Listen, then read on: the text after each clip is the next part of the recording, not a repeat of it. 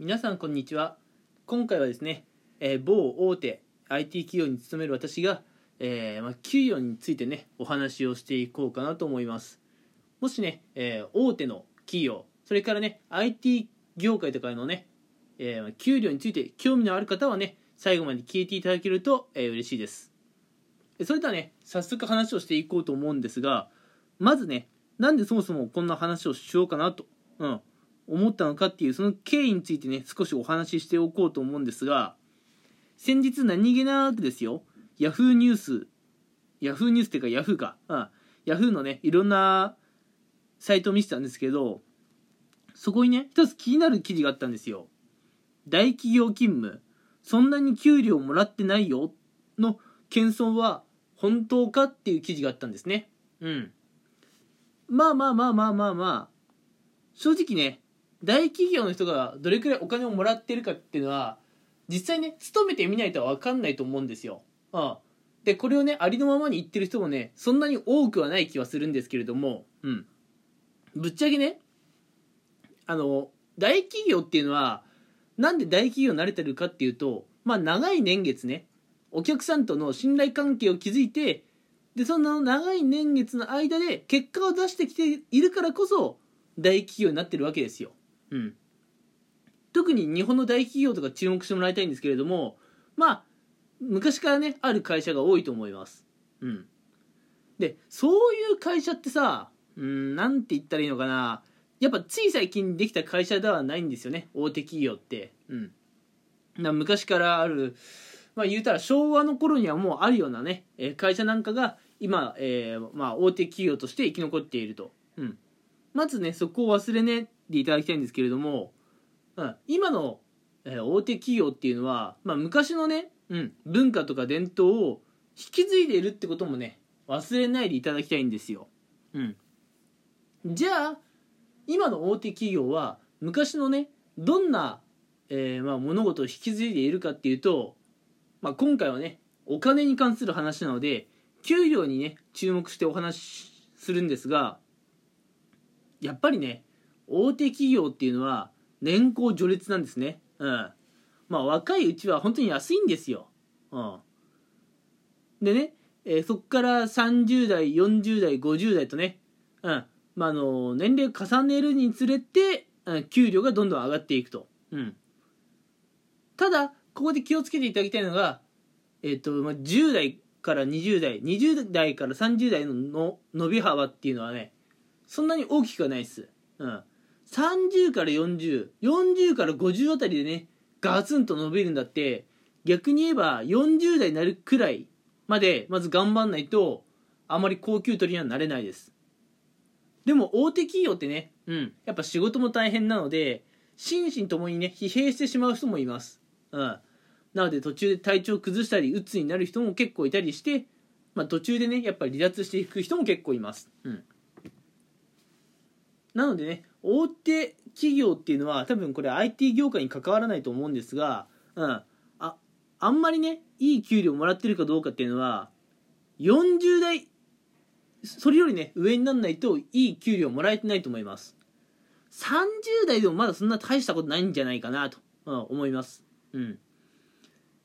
まあ日本のねありとあらゆる会社をなんだろう比較して平均取ったらそれはね大手の IT 企業の30代の給料っていうのはいい方だとは思いますけれども、うん、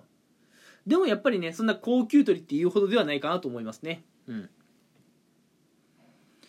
で、えーまあ、どこまで話したかな、うん、まあ大手、まあ、IT 企業に関わらずだと思いますが20代から30代30代から40代の伸びっていうのはあんまり大きくないと思っていて実際ね、うん、40から50ぐらいがやっぱり一番大きい伸び幅。なのでそこまで頑張って耐えないといけないと、うん、いうのが現状。なので本当にね給料多くもらってるけどいやいやそんなにもらってないよと。謙遜で言う人もいればいやいやマジで給料もらってないんだって。この扱いおかしいよというふうにね、えー怒りの感情を込めてあのいやいやそんなに給料もらってないですよっていうね、えー大手に勤める社員さんもいるとは思います、うん、特にね大手企業に勤める20代なんかはそうなんじゃないですかね。うん。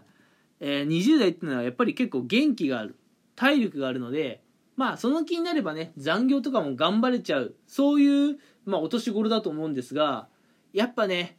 給料が全然それに釣り合わないですね。うん。なのでね若いうち、うん、大手企業に入ってるからって若いうちからそんな高級取りかって言われるとそこははっきり言ってノーです、うん、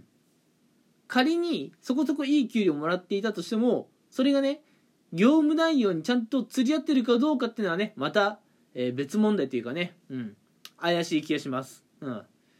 えー、まあそこそこいい給料もらってるけどこれぐらいの仕事をやってんだから実はもっとあってもいいんじゃないかなと、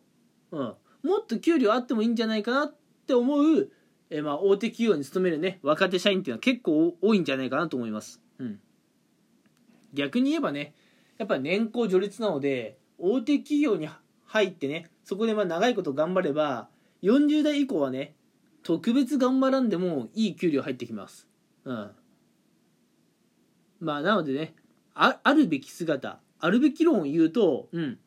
やっぱね大手企業には大きな改革が必要で給料もね年功序列ではなくて実力主義の方がいいと思います、うん、そうした方がねやっぱり若手もやる気が出す出てくるんでね。うん。なんであるべき論で言うと実力主義で給料をね決めるのがいいんですが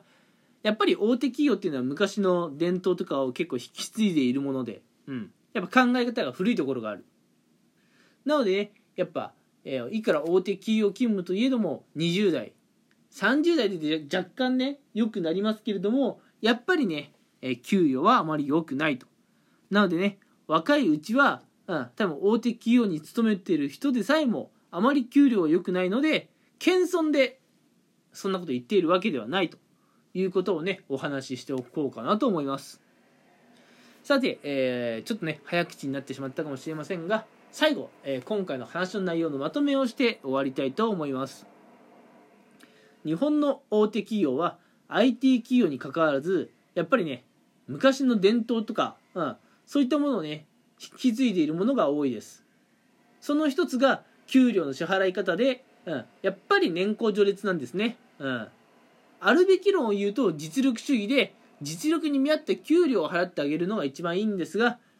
やはり日本の大手企業っていうのは年功序列が未だに多いと。それがゆえに30代から40代、40代から50代のこの給料のね、伸びっていうのは大きいかもしれませんが、うん。逆に言えばね、そこまで頑張って耐えなきゃいけない。うん。なので、えー、心身ともにね体調崩してしまう方もまあちらほらいると、うん、で大手企業の20代とかね30代っていうのはぶっちゃけねそんなに高級取りではない、うん、少なくともね労働に見合った給料がもらえているかって言われるとかなり怪しいです、うん、いやまあちゃんとねもらえてるところはもらえてると思いますけれどももらえていない仕事の内容責任感そういったものと給料がね釣り合っていないっていうところがねやっぱり多いと思います。という話をさせていただきました。どうでしょう、えー、大手企業に興味がある方 IT 業界に興味がある方はね参考になればと思います。うん。それでは今回はこの辺にしておこうかなと思います。最後まで聞いてくださりありがとうございました。